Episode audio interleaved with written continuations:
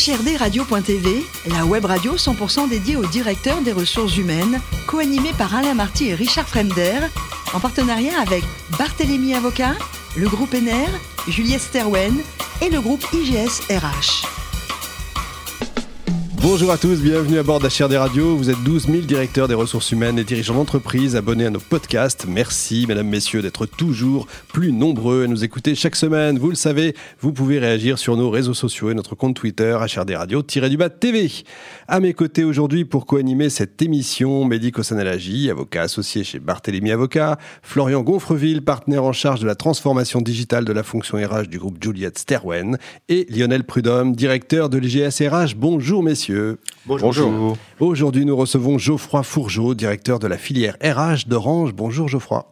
Bonjour à tous. Alors vous êtes nantais et vous découvrez les RH au cours de votre cursus et première expérience chez Jean-Paul Gaultier. En parallèle, euh, après un MBA à l'ESCP, changement de monde, vous entrez chez voyagesncf.com. Alors là, c'est un autre univers. Là. Ah oui, totalement, totalement différent. Le transport, le digital, plus du tout les stylistes. Mais j'y connaissais pas plus que dans la mode, hein, je ne connaissais rien du tout. Mais bon, voilà, le métier, il se fait dans différents secteurs d'activité. Eh voilà, je, j'ai choisi de cet univers-là qui était absolument exceptionnel à l'époque parce que c'était les premières boîtes du web. Exact. Et donc, euh, c'était la filiale web de la SNCF. Ça marchait encore premières bien. aventures. Ah, ça marchait super bien. On était les premiers, les billets de train, les premiers que vous avez achetés sur Internet. Voilà. Grâce à Voyage SNCF. Oui, à l'époque, ça fonctionnait. vous devenez des RH de la région Paris-Sud-Est. Euh, Là, c'est moins techno que voyagesncf.com. Hein. Alors, enfin, ça, ça, semble moins techno. C'est beaucoup plus relations sociales. Voilà. Merci d'ailleurs beaucoup la CGT et Sudrail de m'avoir appris vraiment les relations sociales parce que je me suis fait beaucoup balader. Donc, euh, effectivement, ça, ça, je les embrasse très fort. Euh, oui, c'était pas mon truc. Faire que des relations sociales dans un univers comme celui-là, c'était pas mon truc. C'est autre chose, effectivement. Et après un passage chez LVMH, Orange, autre grande maison, on peut dire.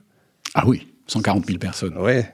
Ouais, c'est pas mal. Vous êtes le directeur de la filière RH. Alors déjà, c'est quoi la filière RH Parce que c'est pas toujours facile à comprendre. Ah, je comprends la question. Non, non, on me la pose à chaque fois parce que Ouais. quand vous dites DRH, tout le monde sait ce que c'est. Vous auriez été déçu que je de la pose filière. pas comme ça. Voilà. directeur de la filière RH.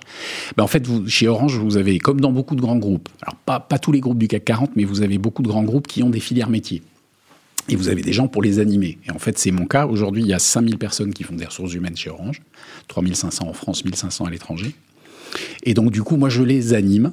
Je communique auprès d'eux, je m'occupe de leur formation, euh, je fais un peu de talent management pour gérer les talents effectivement RH. Donc 5000 personnes, ça représente une vraie population. Ouais. En fait, je suis pas DRH de DRH parce qu'on me dit souvent, mais oui, c'est DRH de DRH. dire, mais non. non.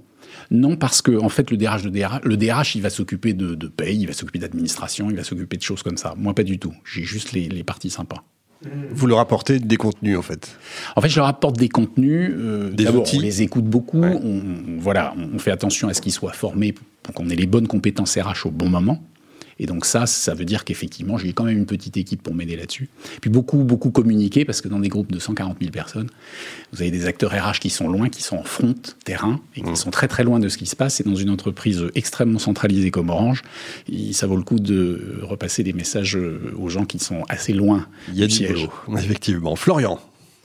Alors, vous êtes effectivement aujourd'hui euh, chez Orange, vous avez les deux doigts dans la prise RH. Euh, si on regarde l'état des compétences de la fonction chez Orange, d'une part, mais aussi peut-être plus largement ailleurs, à l'extérieur du groupe, euh, qu'est-ce que vous pensez que la fonction devrait muscler? Si on prend un pas de recul, qu'on la regarde, on se dit finalement où est-ce que la fonction devrait grandir? Qu'est-ce qu'elle ne sait pas encore faire qu'elle devrait apprendre? Quelles sont les compétences qu'elle a besoin aujourd'hui de développer?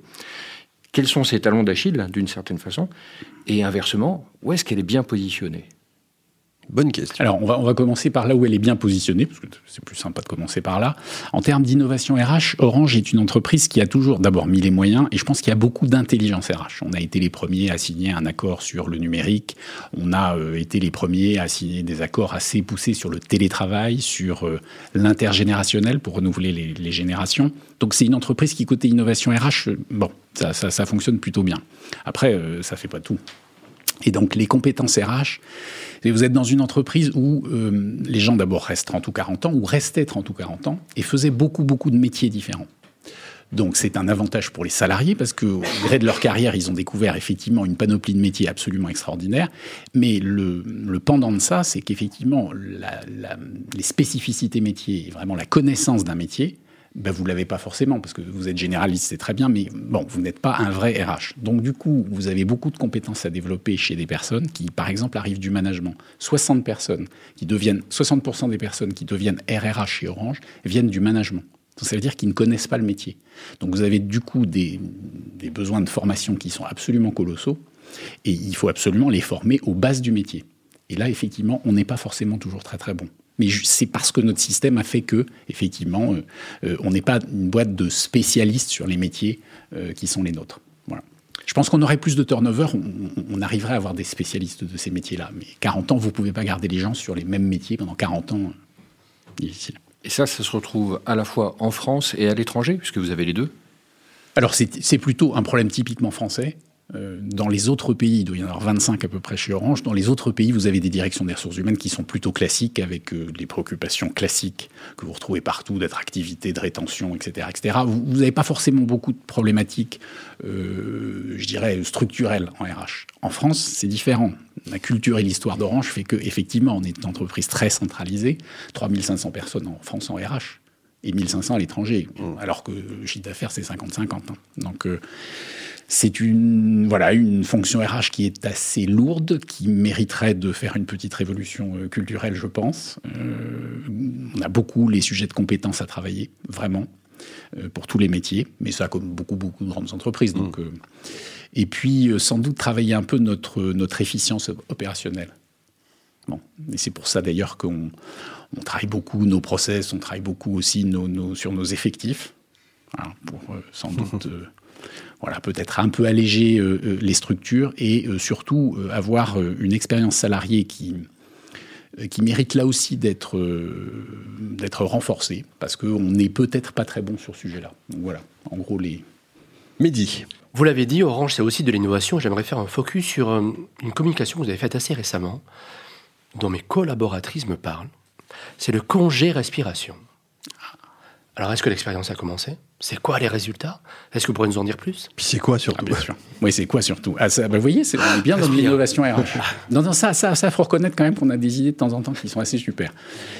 On s'est dit que pour, euh, voilà, dans des carrières qui sont un peu longues chez Orange, euh, ça peut être sympa de sortir un peu. C'est une entreprise très auto-centrée, Orange. On vit Orange, on mange Orange, on parle culinaire, on parlera peut-être tout à l'heure. Donc, Orange est une entreprise très, vraiment auto-centrée. Et du coup, il faut chercher à effectivement s'ouvrir sur l'extérieur et faire en sorte que de temps en temps, euh, ben, vous ayez des salariés qui aillent un peu voir ailleurs pour revenir bien sûr après, et puis arriver enrichi de compétences un peu différentes. Et donc on s'est dit que ça pouvait être intéressant de proposer à des salariés d'aller vivre une expérience start-up, une expérience euh, euh, pourquoi pas associative, etc., ou pourquoi pas de la formation pendant un an maximum à l'extérieur de l'entreprise, avec une entreprise qui prend en gros 70% de la rémunération pendant cette période. Génial, c'est pas mal. Qui garantit effectivement votre retour, puisque voilà, vous partez un an maximum.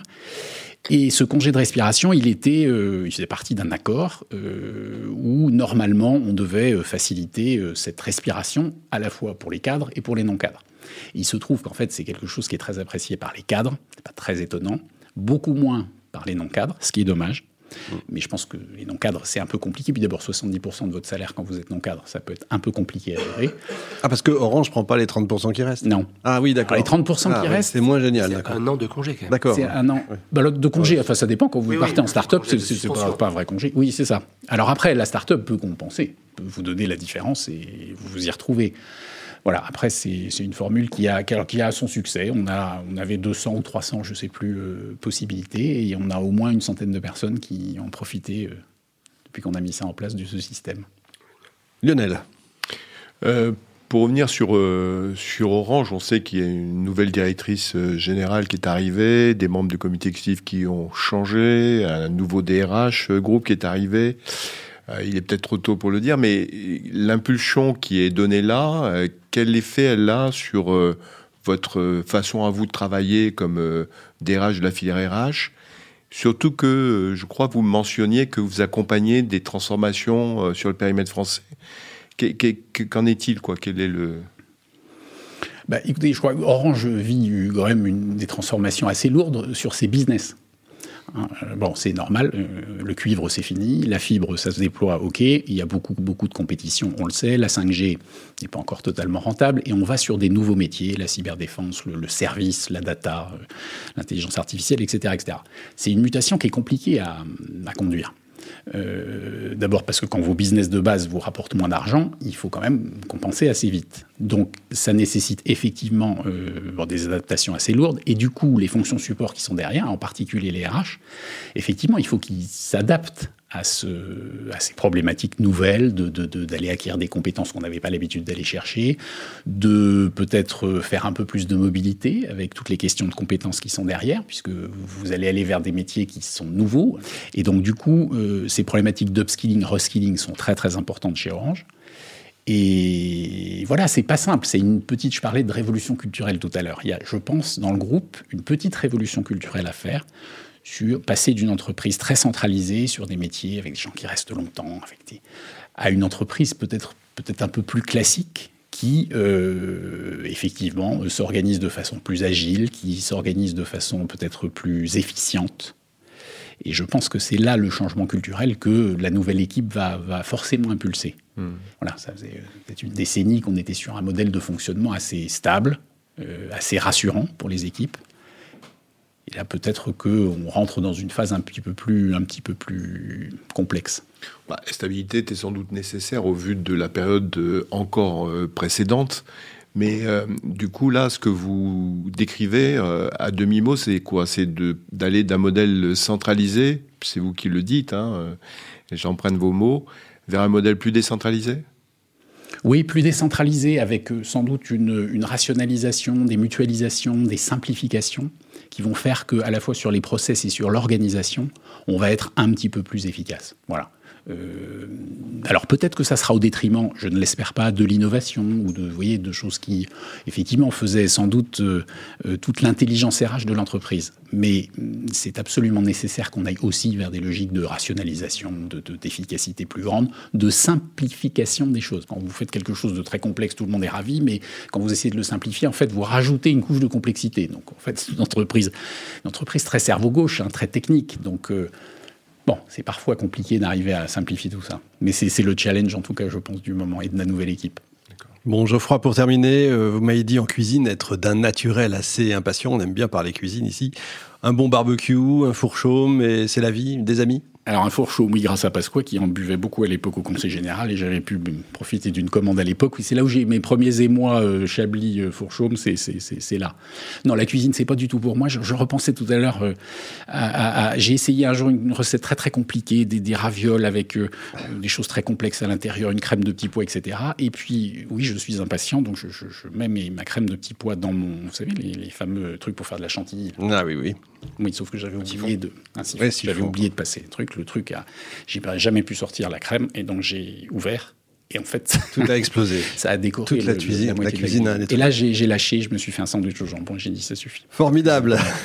merci beaucoup, Geoffroy. Merci également à vous, Mehdi, Florian et Lionel. Fin de ce numéro d'HRD Radio. Retrouvez toute notre actualité sur nos comptes Twitter, LinkedIn et Facebook. On se donne évidemment rendez-vous jeudi prochain, 14h précise, pour une nouvelle émission.